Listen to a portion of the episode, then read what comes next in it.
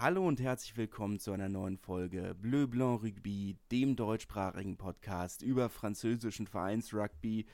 Ein langes Wochenende, ein Wochenende mit vielen ähm, interessanten News, ähm, über die, auf die wir gleich eingehen müssen. Ähm, dazu erstmal natürlich äh, schöne Grüße nach Frankreich. Hallo Oskar. Hallo Marc, schöne Grüße nach Berlin in die Hauptstadt. Du bist wieder gesund. Ja, ich klopfe mal auf Holz.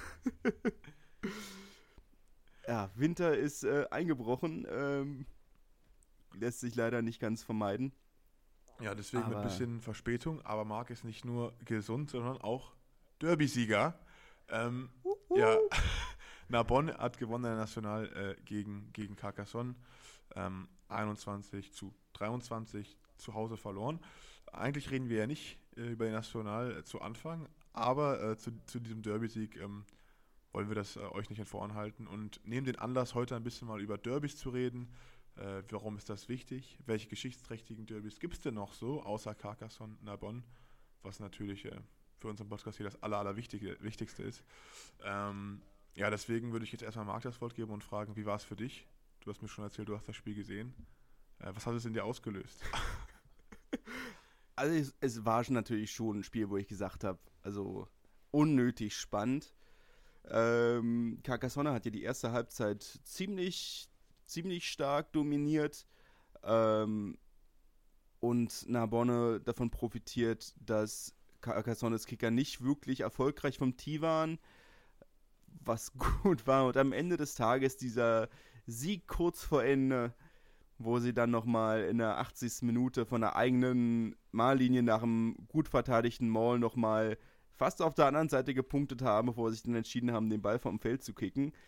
Ka Man muss natürlich schon klar sagen, als Narbonne-Fan, Carcassonne ist nicht das wichtigste Derby, was die meisten Fans angeht zumindest.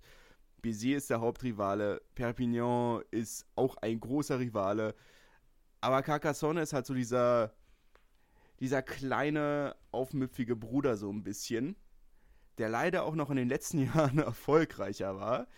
Es, es ist eine. Es sind die einzigen beiden, es sind zwei Vereine derselben, ich weiß nicht, wie man es bezeichnen möchte, desselben Landkreises, wie auch immer, das Departement Orde. Carcassonne ist der Regierungssitz des Kreises, obwohl es die kleinere Stadt ist, was viele Menschen in Narbonne sehr wurmt, aus offensichtlichen Gründen. Und dazu kommen natürlich dadurch, dass Carcassonne so nah an der Bonne dran liegt, regelmäßig die eigenen Spieler abluchst. Die Verbindungen oder die Verflechtungen zwischen den Vereinen sind so eng, die Hälfte der Spieler, ich glaube von den 46 Spielern, die auf dem Platz waren, haben 38 oder 39 schon mal für den jeweils anderen Verein gespielt. Unter anderem auf Seiten von Carcassonne mit Romain Manquia und Etienne Argent, zwei ehemalige Kapitäne von der Bonne. Ähm, auf der anderen Seite ähm, natürlich mit Josh Valentine zum Beispiel, äh, ein Spieler, der in der ganzen Region schon gut rumgekommen ist, mit äh, Gilles Bosch, der sowohl in Narbonne als auch in Carcassonne große Gefa Erfolge gefeiert hat, Rossi Lima. Ähm, da ist eine ganze Menge Familienkrieg zwischen den beiden Vereinen, was man in zum Beispiel bei, gegen BC einfach nicht hat gegen Béziers ist, ist Dortmund Schalke, ist Hertha Schalke, ist Bayern 1860, äh, Bayern Nürnberg. Das ist irgendwo, das ist die große Rivalität gegen Béziers. Und eine viel längere Geschichte, die man mit Carcassonne in der Form nicht wirklich hat. Carcassonne war lange in der Versenkung, hat sich eher auf Rugby League konzentriert, ist dann vor 13 Jahren wieder in die zweite Liga aufgestiegen und hat mit mehreren ehemaligen Narbonne-Spielern, zum Beispiel Christian Labi und ähm, Franck, ähm, ach Gott, wie heißt er? Äh, Lockenkopf, lange blonde Haare, 48 Länderspiele für Frankreich, früher auch in Toulouse gespielt, Franck, ähm, da ist bin ja ich auch raus, egal. kann ich dir leider nicht helfen. Ja. Ist auch egal, ja.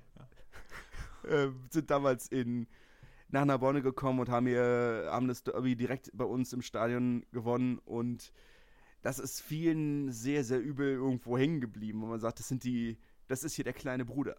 Was macht es mit dir als Fan? Also was würdest uh. du, wenn du sagst, Union spielt gegen Hertha, ja, oder Hertha spielt gegen Union und jetzt spielt der Narbonne spielt gegen Carcassonne. Was, was nimmt dich mehr mit? Was macht, also was macht mehr mit dir als Fan? Ist es, oder ist das genau das Gleiche für dich? Ich glaube tatsächlich, dass es sehr ähnliche ähm, Gefühle sind, weil, also ich kann jetzt nur für mich als für mich reden, aber ich habe Union nie wirklich als Rivalen gesehen einfach weil sie in meiner Kindheit und Jugend überhaupt keine Rolle gespielt haben. Ich meine, ich kann es ja, ja hier sagen, ich komme aus Lichterfelde, das ist festes Hertanerland. Ähm, meinen ersten Unionssticker habe ich, glaube ich, mit 15 gesehen, als ich das erste Mal zum Alexanderplatz gefahren bin. Eine Entscheidung, die ich bis heute bereue. Aber es ist ja, ähm, hat ja irgendwie nie, und das war dann, und als, als man dann irgendwie so in die gleiche Sphäre kam, war so, ach schön, die haben auch Erfolg, kommen auch irgendwo auch. aus der Region. Köpenicker. Gibt's auch. Ist, ist nett, ist nett, man gönnt ihnen. Und als sie dann irgendwo auf, aufgestiegen sind und dann angefangen haben, wirklich sportlich Rivalen zu sein und sich dann auch noch wiederholt so daneben benehmen, ähm, da dachte man also, nee, also jetzt ist auch mal gut hier. Ne, jetzt ist auch mal gut. Das ist, ist nämlich interessant, denn, denn, denn für mich als Spieler äh, stelle ich mir schon manchmal die Frage, diese Faszination Derby.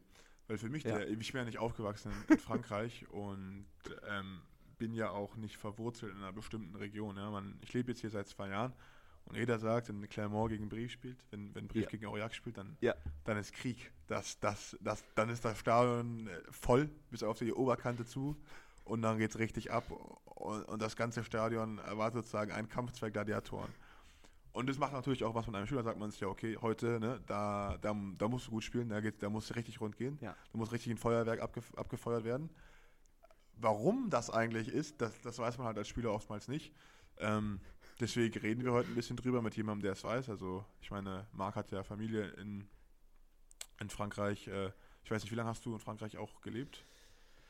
Ähm, gelebt, glaube ich, drei Jahre habe ich gearbeitet in Frankreich. Ähm, aber es ist natürlich schon so, dass man, seit ich ne, Steppke bin, jedes Jahr irgendwo da ist und ähm, diese diese familiären Bande irgendwie so mitbekommen hat. Und ich meine, das ist natürlich in vielen Bereichen ist es natürlich schon so, wenn ich jetzt mal bei diesem Beispiel bleibe, das mir am nächsten liegt gegen Bézier, es ist natürlich schon so, dass du die Orte liegen nah beieinander.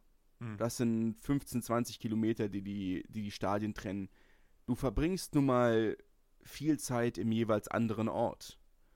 Und diese dieses Gefühl, diese lange Geschichte, die irgendwo, die Familien, die irgendwie auf beiden Seiten stehen, die, ich meine, Narbonne hat, es gab zwei, dreimal im Finale, im französischen Finale gegen Bizet gespielt.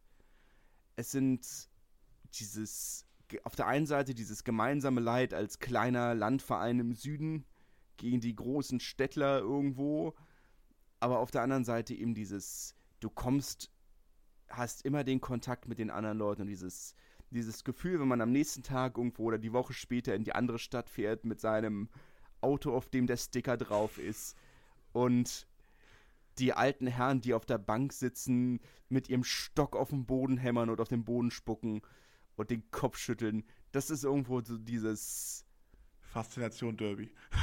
ja, es ist es ist irgendwo schon, es sind halt diese diese berühmt-berüchtigten Bragging Rights irgendwo, dieses, dieses Gefühl, du hast es dem, dem Nachbarn irgendwo.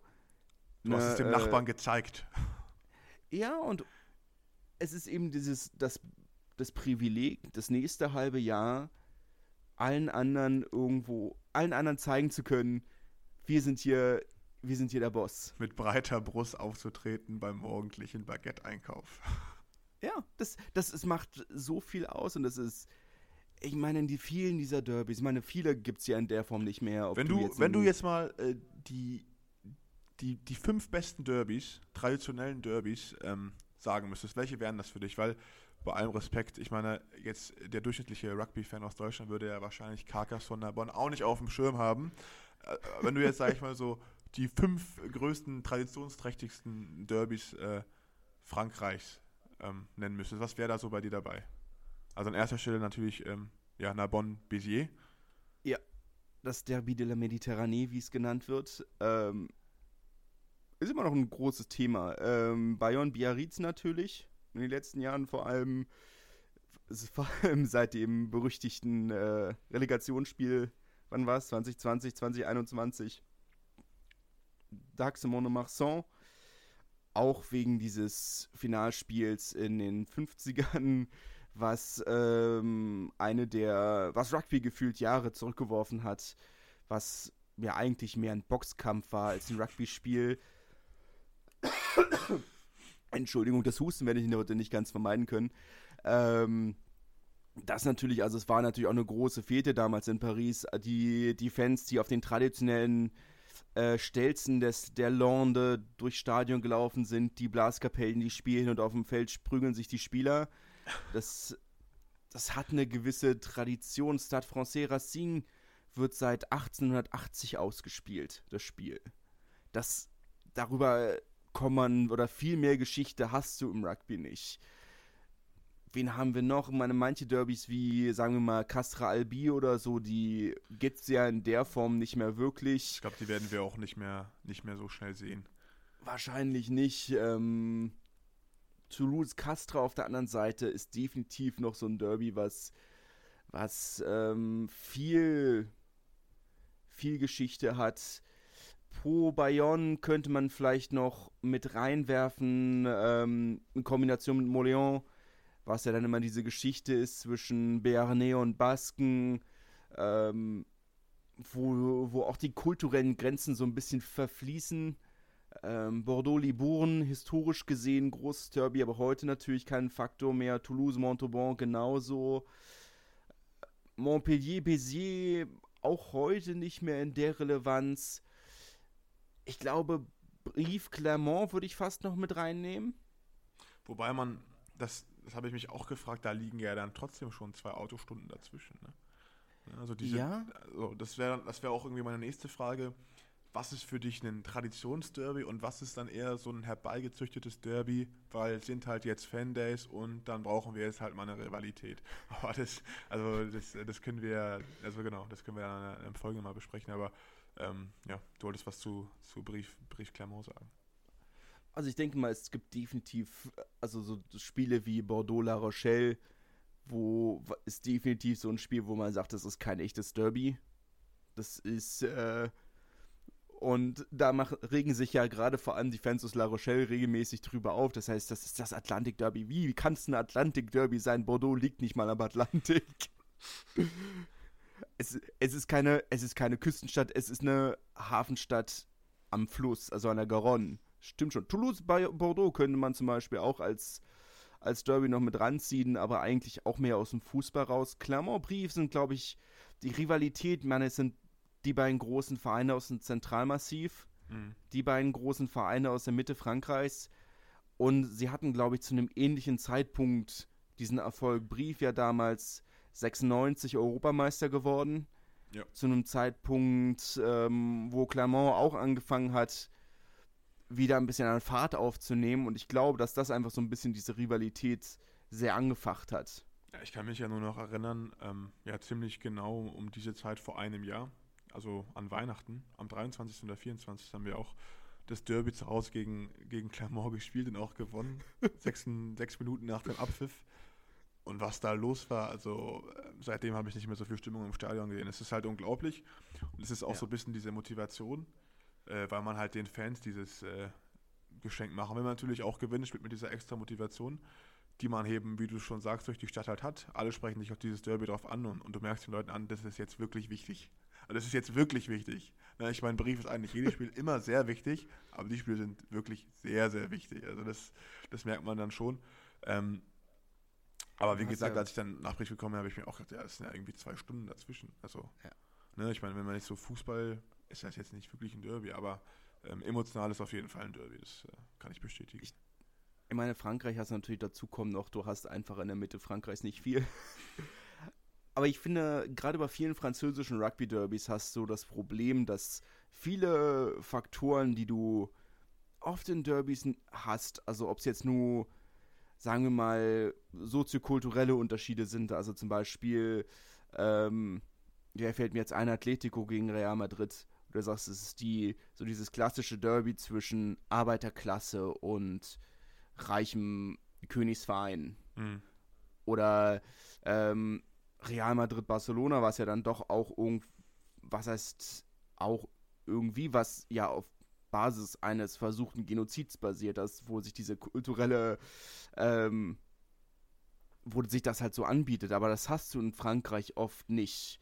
Du hast keine Derbys Protestanten gegen, Evang äh, gegen Katholiken, wie du es im Old Firm in Schottland hast.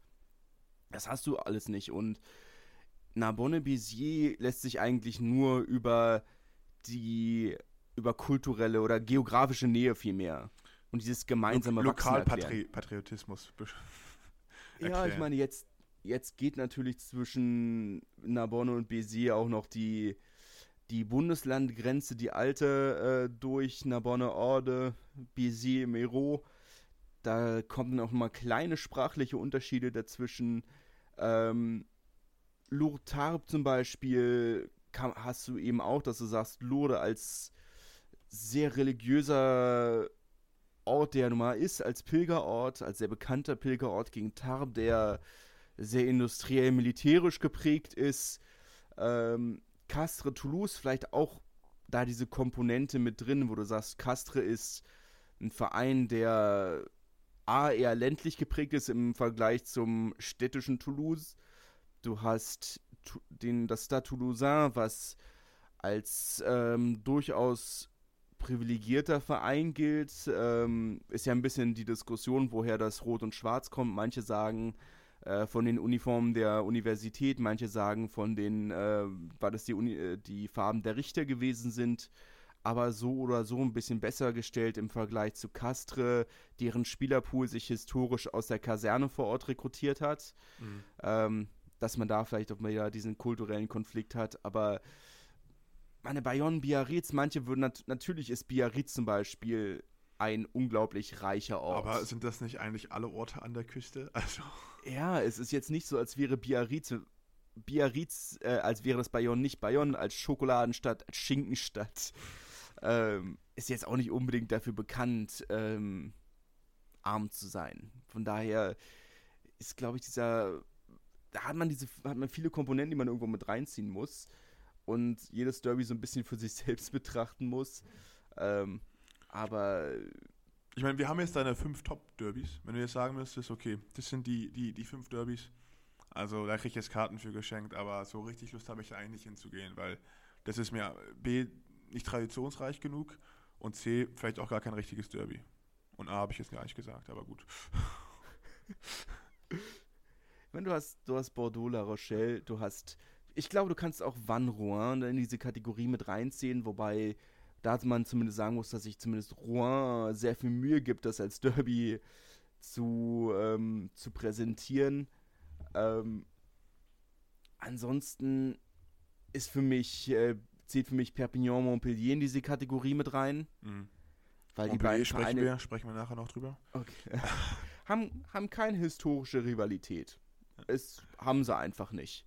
Ähm, von daher ist es immer so ein bisschen komisch. Ja, es ergibt Sinn, geografisch ergibt das Sinn, aber es ist jetzt nicht so, als gäbe es eine riesige Rivalität. Jetzt vielleicht noch, wenn man Montpellier jetzt erweiterten Arm von Béziers betrachtet, weil das Derby zwischen Perpignan und Béziers auf der anderen Seite ist ähm, berüchtigt. Ähm, sie haben es in den letzten 20 Jahren geschafft, zwei Jahrhundertschlägereien aufs Feld zu bringen. äh, das ist dann schon sehr viel, aber ansonsten ist da diese Perpignan-Montpellier nicht wirklich eine Rivalität. Toulon-Montpellier genauso wenig. Ähm, wird immer gerne rangezogen oder war immer eine Zeit lang, wo sie es dann versucht haben, im Velodrom abzuhalten. Man sagt, ja, das ist der theoretisch nächste Verein, aber hat man eigentlich nicht die Rivalität. Mhm Oyonnax Lyon sicherlich auch keine wirkliche Rivalität, trotz der geografischen Nähe. Auch wenn man natürlich sagen kann, also Oyonnax als industrieller Ort, der ist gegen das großstädtische Lyon, hätte sicherlich diese Komponenten. Aber ich glaube, dafür fühlt man sich als Oyonnaxer, als Oyonnaxien in jedem Fall ähm, zu sehr mit Genf verbunden. Mhm auch gespannt bin, wie es da weitergeht, sowohl bei der Servette als auch mit den Challenge Cup spielen, ob man da nochmal eins nach Genf verlegt, wie sie es in der Vergangenheit gemacht haben. Mal auch schauen. Aber da fehlen einige Komponenten, wo man sagt, Toulon, Toulouse ist auch kein klassisches Derby, auch wenn es zwei erfolgreiche Vereine sind, die aber historisch auch eher eine Freundschaft verbindet. Äh, Toulon spielt ja auch überhaupt nur in äh, Rot und Schwarz, ähm, weil sie damals einen Trikotsatz von Toulouse geschenkt bekommen haben und den weiterverwenden. Nee, ähm, weil theoretisch die Farben der Stadt Toulon sind eigentlich gelb und blau haben aber damals einen Trikotsatz von Toulouse geschenkt bekommen, mit dem sie spielen durften. Äh, und deswegen die Farben Rot und Schwarz. Und äh, deswegen historisch gesehen zwischen den beiden Vereinen auch, auch eigentlich eher eine Freundschaft als eine Rivalität. Aber wir halten also fest, nicht alles, was einem manchmal an Fandash als Derby verkauft wird, ist auch eins. Äh, wer noch ich möchte an dieser Stelle noch eine, eine Sache ja. ein, anmerken, wo wir bei Toulon und Freundschaft sind. Toulon-Bayonne tatsächlich aktuell die einzige Fanfreundschaft, die mir im Rugby bekannt ist. Könnte man vielleicht auch nochmal mit reinwerfen. Ähm, es gibt keine Freundschaft im Rugby. also tatsächlich weniger. Im Fußball hast du es auch nicht mega viel, aber es gibt einige. Ob es jetzt nur äh, und der Karlsruhe KSC. sind. Gibt es äh, Nürnberg gegen Gelsenkirchen ähm, und Gelsenkirchen für mehr Bayern, Bochum. Ähm, hat man ja zumindest so ein paar, aber im Rugby tatsächlich nicht allzu viele. Marseille und ähm, äh, wie heißen sie? Ach, die Gelb-Schwarzen aus Athen. Naja, ist ja auch egal. Halt, ähm, wie auch immer. Wie auch immer. Wir halten also fest, nicht jedes Derby AEK, ist, so heißen sie. Ist, ist auch ein Derby. Ähm, ja, wenn wir schon bei Derbys sind und auch zu Top 14 zu kommen, ähm, äh, El Clasico. Ja? Und wir reden ja nicht von Real Madrid und Barcelona, sondern von Stade Francais und Toulouse. Äh, Stade Francais hat auch ja, ordentlich äh, Redebedarf neben des Feldes geboten. Wir ja. reden aber erstmal über das Spiel. Stade Francais gewinnt das Clasico zu Hause mit äh, ja, 27 zu 12. Ähm, ja, Toulouse ja, ziemlich schwach geblieben. Äh, Trainer am Ende des Spiels gesagt, Stade Francais war heute einfach besser. Ähm, waren sie auch, haben über weite, ja, weite Zeit des Spiels einfach super hart verteidigt, einen sehr guten Job gemacht, super gute, gute Angriffe gegeben, starke Bank gehabt mit einem Rory Cockott, richtig? Ja. Ja, der von der Bank kam, super Impact gebracht hat. Leo Barré, der überragend gespielt hat, ja. die Intervalle gefunden hat. Und ähm, ja, ich denke, am Ende des Tages, man sieht das Ergebnis. Toulouse überraschend ungefährlich, obwohl sie viel Offloads gespielt haben. Ähm, ja, wie hast du das, wie, wie hast du das Spiel gesehen? Hast du es überhaupt gesehen? Ich habe es gesehen, im Nachhinein zwar erst, aber ich habe es gesehen. Ähm, ich meine, der, der Plan, der, der Bomb Squad-Plan, er kommt ja mittlerweile mehr und mehr auch in der französischen Liga in Mode. La Rochelle letzte Woche auch schon äh, ähnlich getakt, getaktet, getaktigt, ähm, eine ähnliche Taktik gefahren. Äh, Entschuldigung, mein Kopf ist heute ein wenig äh, schwierig noch. Äh, ja, und sie sind dann ja nochmal rangekommen, bevor dann Paris nochmal aufgedreht hat. Aber es war, wo man vorher sagt, also Toulouse, diese Krise, die da herbeigeredet wurde, habe ich in der Form nicht gesehen. Nee. Ich gesagt habe, sie haben, wo man sagt, ja, sie waren nicht so gut, wie sie hätten sein können. Aber ich denke, mit den Leistungen und den Spielen, die Toulouse in den letzten Jahren hatte, hätte ich das auch zu viel erwartet gefunden. Der Kopf von manch anderem Spieler ist woanders. Dup äh, Dupont ist wahrscheinlich schon so halb mit dem Kopf bei den Siebenern für die Olympischen Spiele. Antamak fehlt immer noch komplett. Viele Spieler auch noch immer im Urlaub, muss man auch sagen. Ne? Ja. Und die Ergebnisse waren ja trotzdem da. Sie haben ja trotzdem einiges gewonnen. Und da fand ich das in Ordnung gesagt. Also, wenn sie selbst mit dieser B-Leistung immer noch gewinnen, alles schick. Ne? Ähm, aber man kann damit natürlich nicht über die ganze Saison kommen. Und da denke ich, dass jetzt so langsam wieder ein bisschen hochgefahren werden muss. Ich bin mal gespannt, äh, jetzt, wenn dann Blair Kinghorn vielleicht auf der 15 noch ein bisschen mehr Kreativität reinbringt. Ich habe das Gefühl, die, die fehlt ein bisschen, wo Thomas Ramos äh, auf der 10 spielt. Habe ich schon das Gefühl, dass da so ein bisschen ein zweiter Spielmacher fehlt. Ja, ein bisschen Kreativität halt, ne? Ist halt Toulouse, super Einzelspieler, tolle Offloads die ganze Zeit. Der Ball wird am Leben gehalten, aber für nichts. Ne? Also ja. resultiert halt überhaupt nichts daraus, ob, obwohl du halt ja, Top-Spieler hast. Ne? Also ein Arnold, ja. der, der klasse Pop, Pop-Pässe spielt, also die Backline, die alle Offload-Qualitäten haben, von denen ich nur träumen kann. Ähm, aber es resultiert dann überhaupt gar nichts. Also das Spiel ja. wird davon nicht schneller ähm, und das ist ja eigentlich das, was man haben möchte. Woran das liegt, weiß ich nicht. Ich kann es mir nur erklären, dass einfach die Spieler müde sind.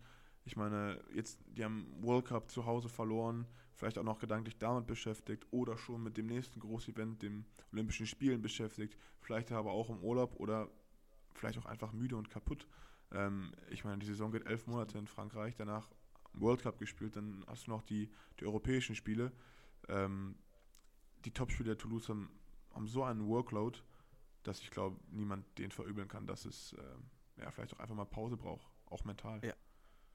Und ich denke auch, dass man vielleicht nochmal, ich möchte es noch einmal noch reinwerfen, dass ein Antoine Dupont nach seiner schweren Gesichtsverletzung ja. ähm, hatte er keine Pause.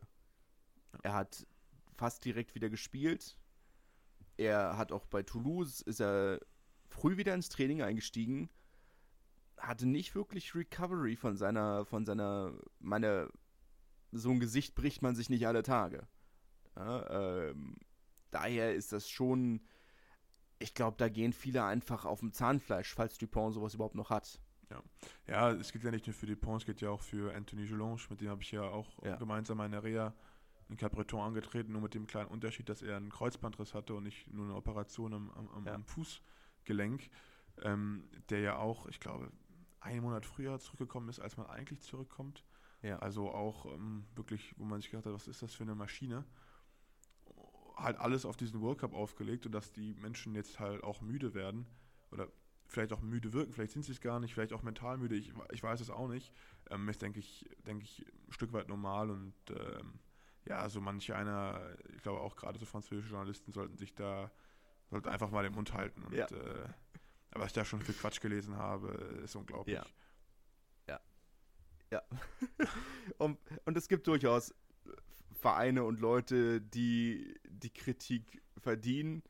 Ähm, ein Spieler, auf die ich auch, äh, ein Spieler, auf den, ähm, den ich in Nachrichten und E-Mails schon angesprochen wurde, ähm, der eigentlich auch in die, äh, in unsere Adlerwatch mit aufgenommen werden müsste, Giovanni Habel-Kufner.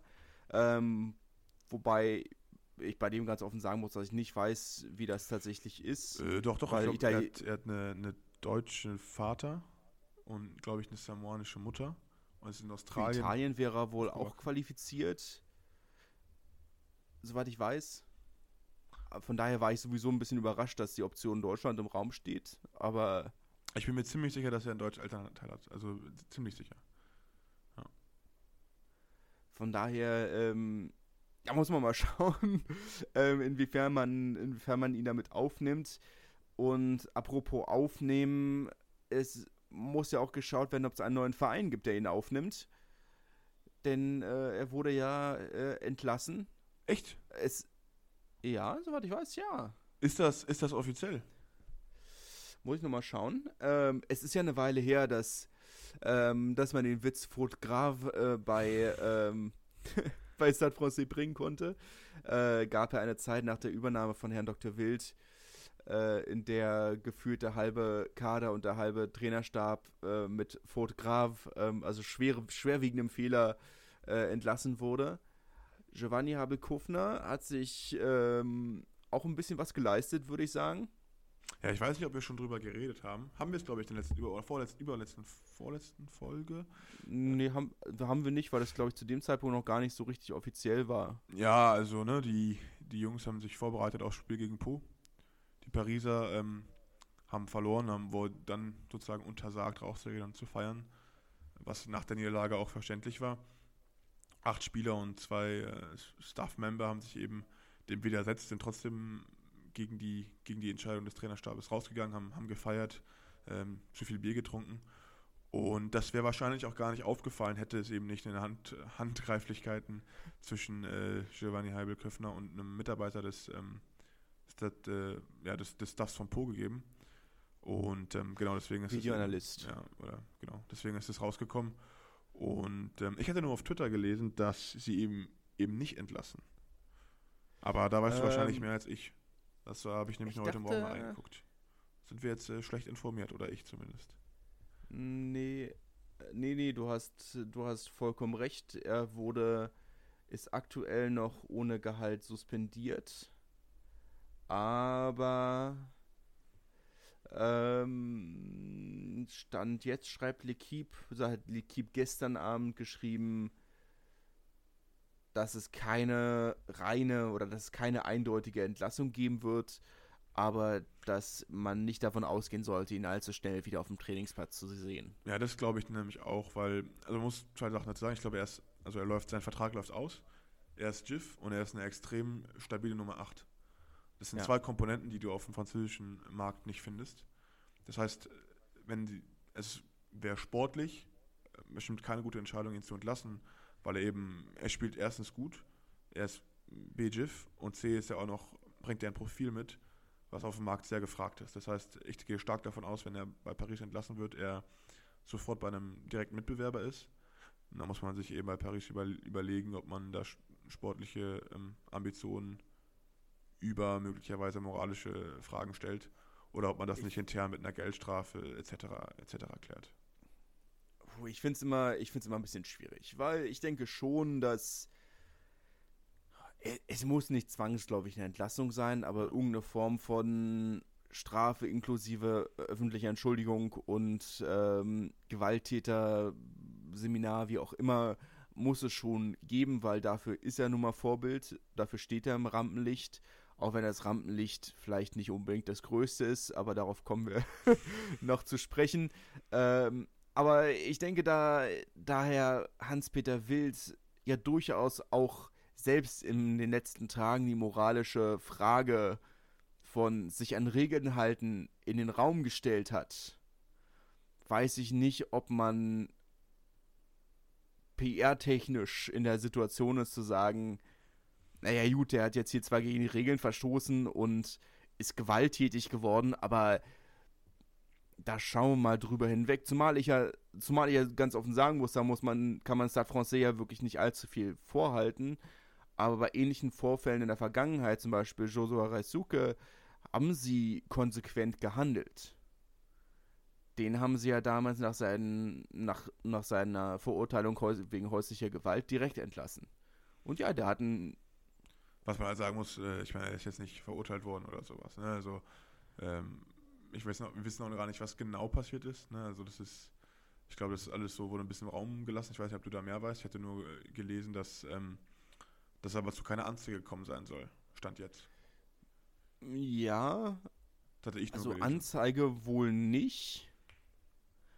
Beziehungsweise eher die Aussicht auf einen außergerichtlichen Vergleich. Hm. Aber unabhängig davon haben, glaube ich, alle Seiten anerkannt, dass es zu diesem Vorfall gekommen ist und dass er hm. so passiert ist, wie er wie beschrieben. Und das ist auch schwer zu dementieren, das in irgendeiner öffentlichen Bar mit Videoüberwachung nehme ich stark an. Ja.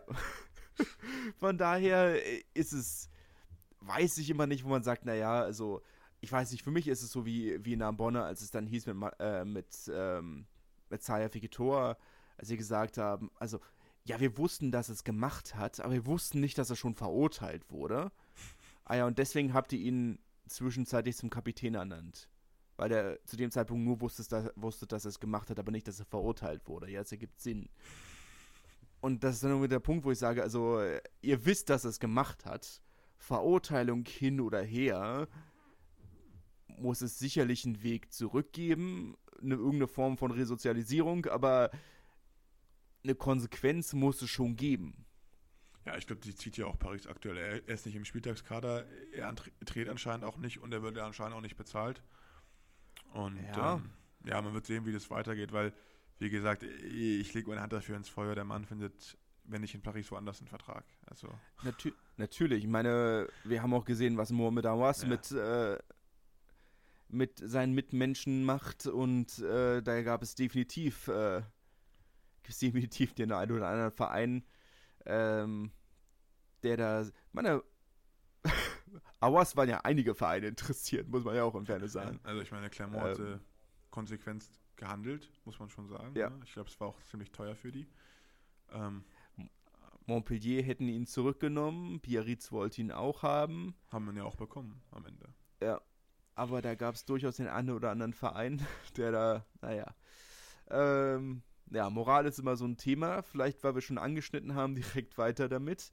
Ähm, vielleicht auch ein Thema, was ein kleines bisschen, wo man noch zwei, drei Sätze zu sagen muss, aber gab ja eine wunderbare, ein wunderbares Interview, das Herr Dr. Wild gegeben hat. Ähm, hat, soweit ich weiß, übrigens auch in Béziers studiert, was ich ihm ein kleines bisschen übel nehme.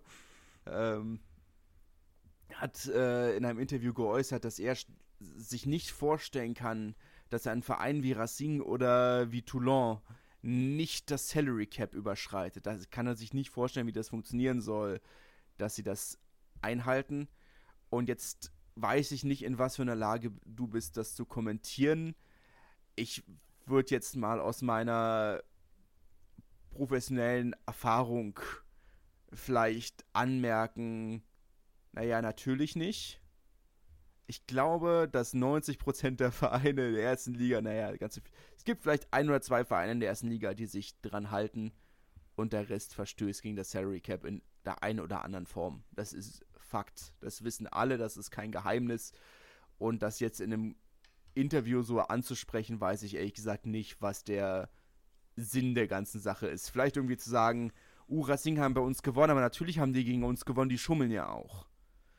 Aber. Ja, also für, für mich als Spieler, ähm, ich, kann nur, ich kann nur sagen, dass wir letztes Jahr im Brief gar keine Probleme damit hatten, weil wir einfach ähm, nicht genug Geld hatten. Also wir waren nicht mal annähernd am Salary Cap. Dementsprechend, ne, es gibt ja dann auch immer so Bögen, wo man dann deklarieren ja. muss. Der Liga gegenüber haben wir externe Sponsoring-Deals mit möglicherweise ähm, Unternehmen, die auch Sponsor des Vereins sind, um sozusagen zu, ja, um zu umgehen, dass Sponsoren Spieler direkt unterstützen, sozusagen, damit das dann Gehalt nicht vom Verein bezahlt wird. Aber im Endeffekt natürlich ja. genau dasselbe ist, nur eben, dass halt der Weg Verein rausgenommen wird, sondern der Sponsor des Vereins eben den Spieler direkt bezahlt. Und da wurde uns auch gesagt, ja, könnt ihr alles eintragen, weil wir sind ähm, Salary Cap mäßig so weit runter, da das, das ist gar kein Problem. Aber ja. wie gesagt, ich kann mir auch gut vorstellen, dass es bei anderen Vereinen anders gehandhabt wird, die dann vielleicht ein Budget haben, das etwas größer ist. ähm, aber wie gesagt, bei mir, uns im Brief, in der letzten Top 14 Saison gar kein, also wirklich gar kein Problem. Es, also ich kann aus meiner, aus, mein, aus den Gesprächen, die ich in der Vergangenheit geführt habe, gut, das sind jetzt, das war das letzte Mal, dass ich mit einem hochrangigen Vereinsmitarbeiter über dieses Thema sprechen wurde. Das war geradezu, da fing gerade Corona an. Aber ja, es ist jeder Verein, der sich finanziell leisten kann, der schummelt. Racing haben das, wie, wie du eben gerade beschrieben hast, haben das so gemacht mit der Encarta zum Beispiel damals, dass von den 800, von den 1,2 Millionen, die er verdient hat, waren 400.000 über garantierte Sponsorenverträge. Manchmal ist es ganz klassisch, Frau oder Freundin, Partnerin, wie auch immer, wird im Verein beschäftigt und verdient dann nochmal 20.000 Euro im Monat, um einen Brief zu schreiben oder zu öffnen, vielleicht sogar nur. Montpellier hatten damals das Thema mit den äh, Duplessis-Brüdern. Muss ich vielleicht ein bisschen präzisieren, weil zu dem Zeitpunkt hatte Montpellier zeitgleich sechs Duplessis in der Startaufstellung. Äh, es geht um Bismarck und ähm, sein Bruder. Oh, Bismarck war der Hakler und. Auch ein Springbok, ne? Sein Bruder beide Springboks, ja, äh, Prop und Hakler. Ich habe vergessen, wie der andere heißt. Aber eigentlich wollten sie nur einen von beiden haben und haben dann aber gesagt, naja, also wir stellen dafür auch deinen Bruder an und dann hieß es, naja, okay, also ihr habt die Spieler so unter Wert bekommen, ähm, oder eigentlich hieß es ursprünglich von der von denen ACG, wir glauben euch nicht, dass die beiden nur das verdienen. Und dann haben sie aber gesagt, ja, aber die beiden wollten ja nur ein Paket, wir hätten sie ja nur ein Paket bekommen. Und waren die einzigen, die angeboten haben, sie ein Paket zu holen. Da haben sie gesagt, naja gut, also das ergibt natürlich Sinn, dass ihr zwei der besten Spieler der Welt nur ein Paket äh, holen konntet. Dann glauben wir euch natürlich auch, dass die beiden dafür eine Gehaltskürzung angenommen haben. Ähm, es gibt die üblichen Saracens-Regelungen, dass Geld für, ähm, für die Spieler angelegt wird, Teile des Gehalts. Ähm, Saracens haben, sind dafür ja abgestiegen. In Frankreich ist das kein Problem. Ähm, ich weiß von zwei Vereinen, dass die, ähm, dass die Vereine exklusive Regelungen mit den Spielern getroffen haben. Die sagt, wenn wir euch, wenn ihr euch ein Haus kauft, dann würden wir garantiert diese Zimmer und Häuser und Wohnungen zu einer höheren Rate anbieten, als normal wäre.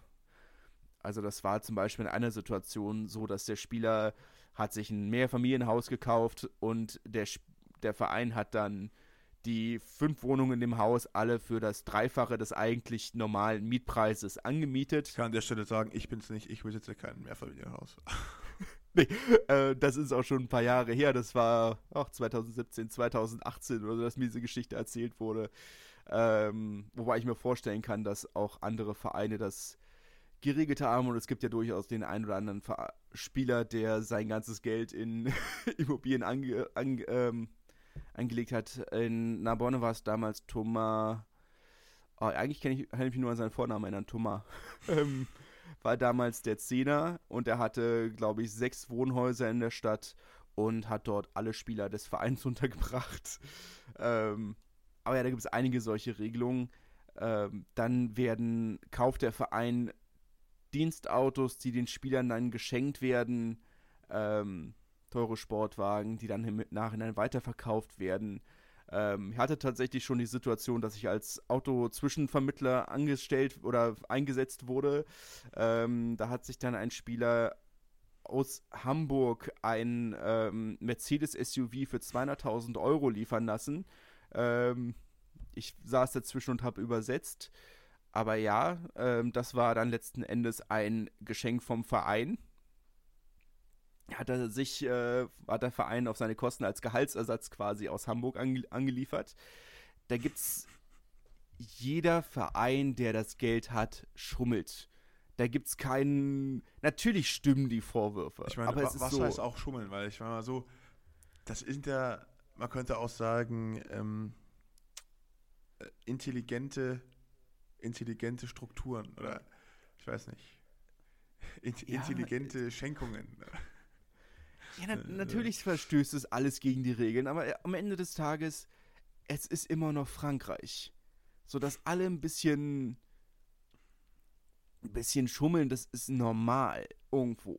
Ich meine, ich möchte es jetzt nicht irgendwie kleinreden, ich möchte jetzt nicht entschuldigen, aber du willst mir nicht erzählen, dass oh, wir hack, ich, ich weiß, ich hacke sehr viel auf Montpellier rum, aber das ist ein, das ist ein Mohamed Altrat, der, der was acht reichste Franzose ist, einer der in der Top 20 der reichsten Europäer, dass der einen Verein bekommt und sagt, also, nein, jetzt halte ich mich aber haarklein an, an die 10 Millionen, die ich ausgeben darf, oder 14 Millionen, die es damals noch waren. Nee, da halte ich mich haargenau dran. Und das kannst du mir doch nicht erzählen. Also, das, das sagt dir doch der gesunde Menschenverstand, dass, ja, natürlich, wer die Möglichkeiten hat, der nutzt sie. Und das sind Dinge, die alle Vereine nutzen, auch im kleineren Rahmen also ist, ich habe es auch im kleineren Rahmen schon erlebt, dass auch Vereine mit geringerem Einkommen oder mit geringen Möglichkeiten dann gesagt haben, naja, also ich kann dir kein höheres Gehalt zahlen, aber wir haben hier eine offene Stelle im Verein, die so oder so besetzt werden muss. Ähm, das könnte doch auch deine Freundin machen. Ja. Und das sind, das sind ganz normale Vorgänge, die sicherlich nicht in, in Ordnung sind, aber die man jetzt auch nicht. Ja, ich meine, das eigentlich spricht das alles nur dafür, dass diese Salary Cap Regelung eigentlich nichts bringt. Ne? Und weil im ja. Endeffekt ist es ja eigentlich nur ein Monopol der Vereine gegen uns Spieler, äh, was heißt überspitzt, um uns eben weniger, weniger zu zahlen. Und ich glaube, ja. am besten wäre es wie im Fußball, du nimmst das einfach weg und der Spieler kriegt eben das, was er kriegt, was für einen Spieler äh, ja natürlich gut ist. Ne? kann man ja nicht, kann man nicht drum rumreden, was vielleicht im einen oder anderen ähm, Tradition-Fan hoch auch ja, komisch aufstößt weil es eben dazu führt, dass es halt dann ein Wettrüsten geben wird. Wer kann sich die meisten Spieler leisten? Ja. Ähm, dann werden vielleicht auch höhere Provisionen an, an ähm, Agenten bezahlt, etc. Aber ich glaube, jetzt hast du immer diese Probleme, ja, was ist Schummeln, was ist kein Schummeln mehr? Ja, ist die Freundin wirklich fähig für die Stelle, ist sie nicht fähig für die Stelle? Und du hast so, jeder versucht im Endeffekt vielleicht dann diese Lücke zu finden, die es einmal erlaubt, einen Spieler an Bord, an Bord zu holen. Und ähm, ja, das, das sind eigentlich alles Argumente, die gegen das Salary Cap spielen, weil wie kannst du das A kontrollieren? Also es ist halt super schwer, dann zu kontrollieren, ja, hat, hat denn die Dame die Fähigkeiten, das hier zu machen oder nicht zu machen? Ja, ja und ich meine auch arbeitsrechtlich, also was, was verbietet mir als Verein, ne, dieser, dieser Frau vielleicht einen ja, 20.000 Euro im Monat zu bezahlen. Vielleicht kann die ja mega ja. gut die Briefe aufmachen. Ne? Das ist ja auch per se nicht verboten. Also ähm, ich würde mich auf jeden Fall, äh, ja, ich finde es nicht schlimm, wenn also, dieses ganze Salary-Thema, Salary Cap einfach mal äh, vergessen werden würde. Ich, ich bin ein bisschen zwiegespalten, weil ich denke schon, dass man die Vereine vor sich selbst schützen muss und vor ihren mhm. eigenen Ambitionen. Salary Cap 100 Millionen. Ja, natürlich hast du in der ersten Liga ähm, die, die Vereine, die oder die reichen Präsidenten, die sagen, ich habe hier meinen, ich stecke dir jetzt mein Geld rein und ist alles gut. Und das ist auch deutlich sicherer, als es in anderen Ländern der Fall ist. Also diese Pleitewellen, wie du jetzt in England hast, wirst du in Frankreich in den oberen Ligen nicht haben. Aber es ist natürlich schon so, dass du diese Probleme in den unteren Ligen siehst. Hm. Dass sich die Vereine finanziell übernehmen, in der Hoffnung, den einen Aufstiegsplatz zu kriegen. Und das ist dann schon ein Punkt, wo du sagst, also man muss die Vereine bis zu einem gewissen Grad vor sich selbst schützen. Und dafür ist die DNACG zuständig, dafür ist sie da. Die DNACG hat halt zwei große Probleme. A, sie braucht zu lange und B, sie hat zu viele Aufgaben und mir ist noch ein C eingefallen, sie ist nicht konsequent genug, darüber reden wir auch oft. Gerade war es irgendwie so, wir haben über Grenoble viel geredet, aber sie haben tatsächlich in zwei Fällen in den letzten Jahren festgestellt, zwei Vereine haben gegen das Salary Cap verstoßen und das waren Montpellier und Toulon. Und Montpellier hat eine Geldstrafe von 5000 Euro oder so gekriegt. Ja, was halt ein Witz Toulon, ist, muss man sagen. Also 5000 Euro, ist halt wirklich, es ist, also viel Geld natürlich, aber in diesen Sportsphären, wo es um Millionen geht und auch um Spielergelder von teilweise mehreren 10.000 Euro netto im Monat, 5.000 Euro, das ist, also. Toulon waren 22 oder 32.000 Euro, ich bin mir nicht mal hundertprozentig sicher, aber ja, und solange es da keine konsequente, ne, es ist, es ist wie mit Geschwindigkeitsbegrenzung auf der Straße, in der Theorie eine super Sache, aber solange es keiner kontrolliert, ist es Unsinn. Ich kann mir halt auch vorstellen, also wie gesagt, ich als Spieler, all diese ganzen Fun Funktionärsfragen stelle ich mir natürlich eher weniger. Äh, ich weiß, was ich, was ich verdiene. Ich, ich, ja, wenn das dann am ersten auf mein Konto kommt, dann bin ich ganz happy darüber. Das ist so die einzige Frage, die ich mir stelle. Ähm, Groß-Sponsoring-Verträge habe ich, habe ich keinen. Also ich habe gar keinen einzigen. Dementsprechend lebe ich eben ja von dem, was mir der Verein zahlt. Das diese Probleme habe ich also weniger. Ich bin jetzt auch kein Superstar. Ähm, dementsprechend kriege ich jetzt auch keine, keine Million oder sowas. Äh, von daher ähm, kann ich jetzt persönlich sagen, dass ich diese Probleme halt irgendwie, irgendwie noch nie hatte. Ähm, auf der anderen Seite kann ich aber auch die Funktionäre verstehen, weil Rugby ist ja ein Produkt. Ja? Also Top 14 ist, ist, ist ein Produkt und die, die Fans wollen eben auch die Superstars sehen. Dementsprechend sind die Vereine natürlich auch dann irgendwie angehalten, die Superstars herzubekommen. Und ähm, das geht irgendwie nur über Geld und das ist dann vielleicht auch dieser Zwiespalt, wo Präsidenten stecken und Vereine, wo man dann halt versucht, ja, die Fans wollen die Stars sehen, wir können die Fans, wir können die Spieler bezahlen, wir dürfen sie aber nicht bezahlen, also bezahlen wir sie vielleicht ähm, über ihre Frau oder ihre Kinder oder ähm, mieten ihre Einfamilienhäuser an. also ich kann es irgendwie nachvollziehen. Ja. Kleine, kleine Artikelempfehlung dazu in der Times war es, glaube ich, Times oder Guardian, ich glaube Times, hat René Bouscatel, langjähriger Präsident von Toulouse und Präsident, aktueller Präsident der LNR, ein Interview gegeben und den Briten dazu geraten, dass sie doch, ähm, dass, dass ihre Obsession mit der Wirtschaftlichkeit ihrer Liga den Sport kaputt macht und man darauf doch lieber darauf achten sollte, ein anständiges Produkt zu liefern. Und wenn der Rugby attraktiv genug ist, dann folgt auch der wirtschaftliche Erfolg.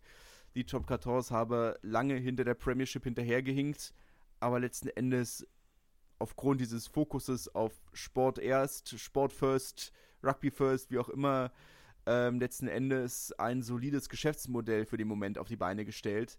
Und man solle doch, ähm, doch darauf achten, nicht immer zu sagen, also Geld schön und gut und Wirtschaftsprodukt schön und gut, aber es ist, geht in erster Linie um Sport und wenn man sich darauf fokussiert, wird am Ende des Tages auch der Erfolg kommen. Ja, habe ich auch gelesen. Ich finde, ja, ich weiß jetzt nicht, was der Mann sonst so gemacht hat, deswegen will ich nicht sagen, der Mann hat recht, aber zumindest mit dem Artikel ist es, denke ich, schon, schon ziemlich stimmig, was er sagt, weil ich meine, die Top Got ist einfach ein mega Produkt. Kann man halt nicht sagen. Jedes Team bis an die Zähne bewaffnet mit den besten Spielern, die es auf diesem Planeten gibt. Ähm, ja. Und ich, ich würde auch. Ich also, denke, er hat ja er hat bis zu einem gewissen Grad recht, weil natürlich profitiert er davon, dass Rugby in Frankreich deutlich populärer ist, als es in England ist. Weil letzten Endes kannst du genauso gut sagen, das deutsche Cricket-Team spielt das beste Cricket, das es je getan hat.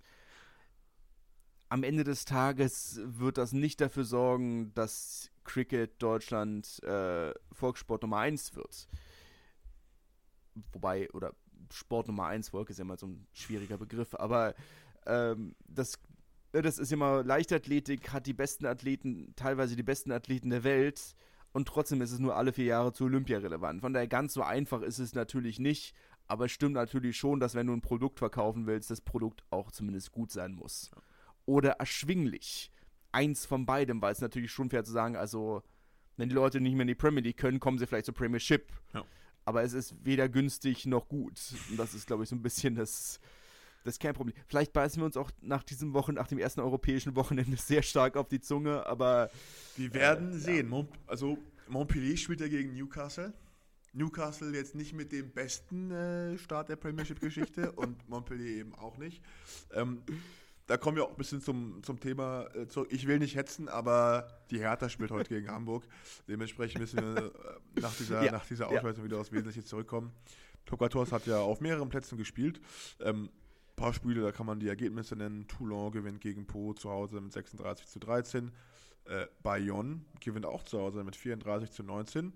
Und ähm, Werner Laporte laut ausgebuht. Montpellier, ja, verliert wieder. Es war wirklich krass, bei jedes Mal, als der Herr in der Kamera zu sehen war, ein Bu- und Five-Konzert im Stadion, was es ja sonst eigentlich nicht gibt. Ähm, ja, was soll man zum Spiel sagen? Montpellier verliert erneut. erneut. Ja. Ähm, haben dann im Laufe der Woche noch einen Trainer in den Trainerstab geholt. Und ich glaube, man kann sagen, man wird jetzt sehen und abwarten müssen, was dieser Trainerstab in den europäischen Wochen schafft zu verändern.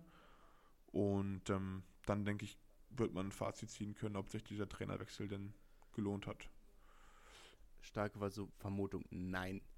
ähm, dass gute Leistung nicht unbedingt zwangsläufig immer zum Erfolg führt, haben wir auch in Oyonnax gesehen. Ähm, bis zwei Minuten vor Ende haben sie noch geführt gegen Bordeaux.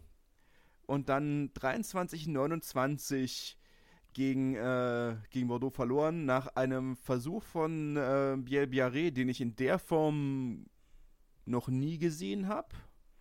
Ja, also stellt euch vor, ich schneide ohne Ende in, Oyona, in Oyonnax oder Oyonnax, wie man möchte. Ich schneide ohne Ende und dann, ne, drei Punkte werden gewählt von, von von Bordeaux.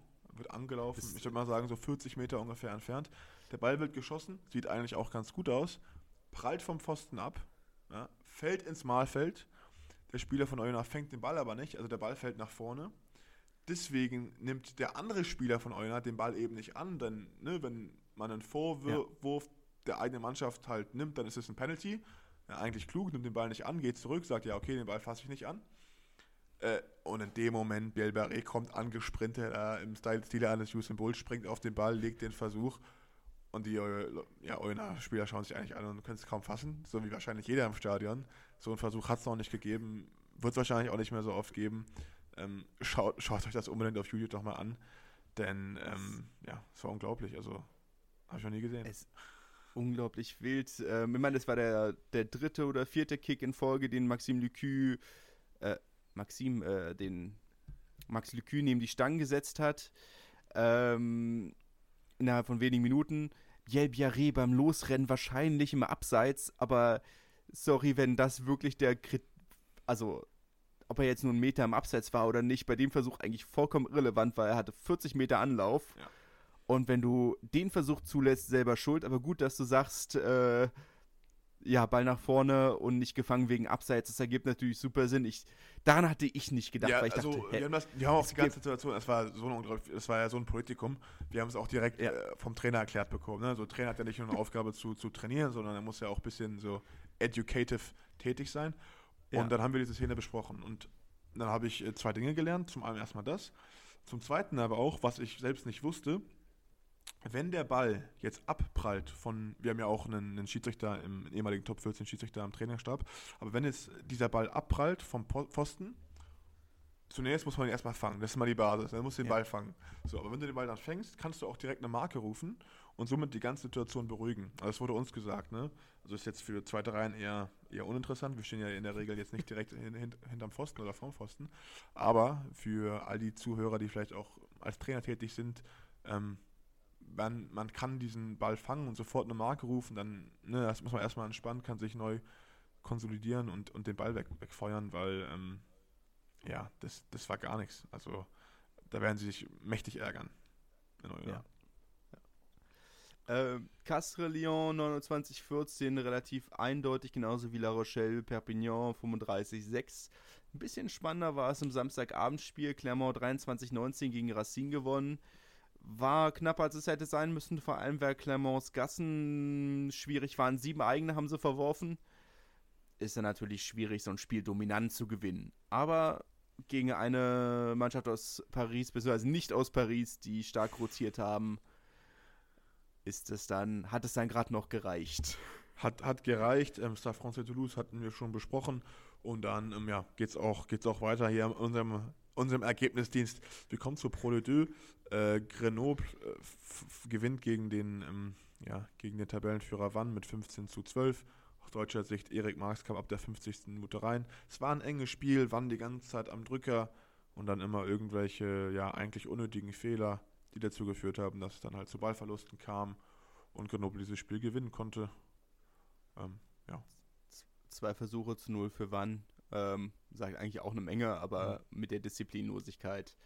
Äh, die hatte auch Agen gegen Colomiers. Ähm, auch ein kleines Derby, 22-3, vielleicht auch ein Derby, was nicht unbedingt auf die Top 5 gehört, aber in die erweiterte Top 50 vielleicht. Äh, William de Mott mit einer roten Karte nach einer Schubserei.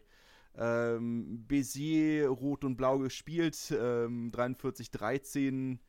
Die Stadtfarben haben geweht äh, gegen Montauban. Provence äh, hat 45-24 gegen Rouen gewonnen. Jus Nostadt war nicht dabei ja, React Biarritz, wollen wir da nochmal kurz einhaken? Ähm ja, wie du möchtest. Entweder machen wir nochmal eine extra Folge zu Clubpräsidenten, aber zumindest mal die, die wichtigsten Informationen können wir, können wir ja nochmal geben. Erstmal, äh, Chris Hilsenbeck hat nicht gespielt. Simon Mannix äh, offiziell neuer, als neuer Trainer vorgestellt äh, von Biarritz nach dem katastrophalen Saisonstart. Er war damals der Erfolgstrainer in Po, hat den Aufstieg und die oder die beiden dominanten Jahre und dann den Aufstieg ähm, trainiert, wurde dann in seinem ersten oder zweiten Erfolgsjahr, äh, nach, ja, nach dem Aufstieg abgesägt, war dann drei Jahre lang Trainer der Nationalmannschaft von Singapur ähm, und seit 2021 komplett aus dem Rugby raus. Also mal schauen, ob das wirklich die erfolgsversprechendste Verpflichtung ist. Aber irgendwas musste Biarritz machen, denn man sucht ja weiter nach einem Käufer, deswegen ja überhaupt dieser Top-Kader zusammengestellt. Äh, ohne jetzt in die Details eingehen zu wollen, aber die Kandidaten, zu der die Familie Gave und Herr Aldiger ja eigentlich wechseln wollten, nämlich Nizza, Grenoble, sind beide raus, haben beide ihre neuen Käufer gefunden. Und Agen nach dem Hickhack diesen Sommer wahrscheinlich nicht allzu begeistert über die Perspektive, dass er nochmal anklopfen könnte. Also da haben wir, glaube ich, noch einige spannende Monate äh, vor uns, wie es da weitergeht. Ähm, ja, spannend war es auch. Ja. äh. Macht ja auch Spaß. Äh, Biarritz vielleicht das Montpellier der zweiten Liga, aber vielleicht ist Montpellier nächste Saison auch in der zweiten Liga. Da haben wir vielleicht ein Problem, aber bis dahin. Bis dahin, ja. DAX gewinnt gegen, gegen Nevers zu Hause 24 zu, zu 17, machen weiter, spielen super starkes Rugby als Aufsteiger. Ähm, ja, echt beeindruckend, was, was man da zu sehen bekommt. Aus deutscher Sicht, Oldmann spielt durch, legt einen Versuch in der, in der siebten Minute. Ähm, das nächste Spiel auch mit, äh, mit, deutscher, mit deutscher Beteiligung. Menzel spielt die letzten vier Minuten bei Valence Roma gegen Soyax Angoulême. Ja, ein Megaspiel, super Unterhaltung, Top-Produkt, geht nämlich 6 zu 0 für Valence Roma aus. Ja, hat man eher das Gefühl, dass man beim Fußball ist. Ähm, auch das erste Mal seit langem, dass ich ein 0-0 zur Halbzeit gesehen habe. Ja. Und äh, wir gewinnen mit Brief 23 zu 16 gegen Montemosson zu Hause. Wichtiger Sieg, der, der erste Sieg von unserem neuen Coach. Und man muss schon sagen, ich meine, Montemosson super formstark zu uns gekommen. Sie, sechs Siege aus den letzten sieben Spielen. Ähm, mit Ambitionen angereist. Und ja, wir haben es geschafft, sie zu besiegen. Und ich denke, man sieht, dass ja, wir einen neuen Coach haben mit, mit richtig äh, Idee, mit richtig Plan. Hat jetzt hier die ersten zwei Wochen bei uns schon super viel verändert am System. Wir sind in der Verteidigung viel kompakter. Ähm, Gerade was sowas mit Raumgewinnung im Kickspiel angeht, der super viel verändert, was man sofort gesehen hat. Und ähm, ja, ich glaube oder ich hoffe, dass wir das morgen so, so weitermachen können. Du spielst ja auch äh, tatsächlich wieder äh, nach das erste Spiel seit, äh, seit dem Duell gegen DAX. Nach meiner roten Karte, ja. Also Daumen sind, äh, Daumen sind gedrückt in jedem Fall. Wir werden ähm, es auf jeden Fall nächste Woche dann besprechen, wie es gelaufen ist. Ähm, ja. aber ich bin ganz guter Ich bin Dinge. sehr gespannt. Ich meine, mit dem neuen Selbstverständnis. Das Olympique de, Olympique de Marseille vom Rugby, äh, was soll schiefgehen? Es klingt mockierender, als es gemeint ist. Auf der anderen Seite ist das schon ein sehr hochgegriffener Vergleich, aber gut. Ähm, machen, wir weiter übrigens der, von, machen wir weiter mit Aussage, ja, nur die Aussage äh, im Übrigen von Pierre-Henri Broncon, dem Trainer, nicht, äh, nicht eine Sache, die ich, äh, die ich Oscar jetzt zu, zusprechen wollte. Ich muss ehrlich sagen, ähm, ich finde es gar nicht so schlecht, weil, äh, also ich bin jetzt, ne, Fußball, war schon mal im Velodrom, hat mir schön geguckt, aber in einer gewissen Art und Weise sicherlich stimmig. Ne? Also jetzt vielleicht nicht ganz so jung und nicht ganz so dynamisch, die Fans, aber äh, eine ähnliche Erwartungshaltung haben sie, glaube ich, schon, denn äh, ja. muss einfach jedes Spiel gewonnen werden. Ähm, ja. Und vielleicht auch nicht ganz so ja. links wie im Montpellier, aber das, ne, das, mal, das ist ein anderes Thema. Ja. äh, Marseille dafür ja durchaus äh, bekannt. Ähm, und auch nicht ganz so gewalttätig. Also. Ja, wobei äh, die falschen Mega haben angefangen. Ja. Ähm, war letzt, Ende letzte Saison äh, gab es ja diese Riesenschlägerei auf dem Marktplatz von Carcassonne, wo die Fans von Marseille auf dem Weg waren nach Toulouse. Und dann haben sich knapp 700 Fans mit knapp 700 äh, falsche Megern geprügelt. Ähm, naja, solche Zahlen siehst du in Massi nicht unbedingt. Ähm, nicht die schlechtesten Zuschauerzahlen des Wochenendes, überraschenderweise, aber 27-3 gegen Périgueux gewonnen.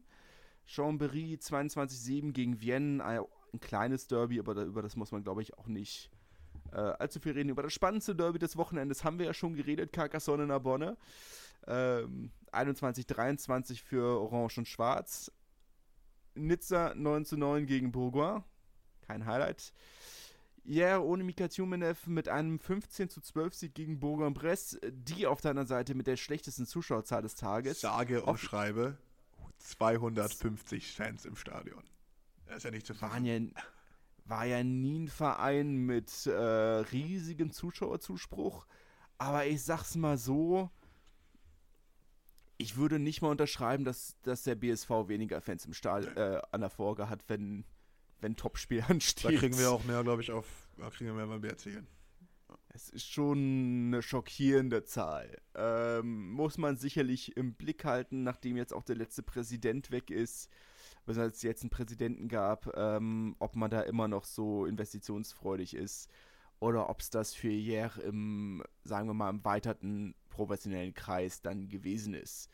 Äh, Blagnac zu Hause 25-26 gegen Albi verloren. Etwas überraschend, würde ich sagen, aber Albi, da zeigt die Formkurve ja generell ein bisschen nach unten. Und Syren mit einem 21-16 Sieg gegen Tarbe. Ja, in guter Form, Syren in guter Form. Gewinnen eigentlich, ja. äh, ich glaube, ich letzten fünf Spiele gewonnen.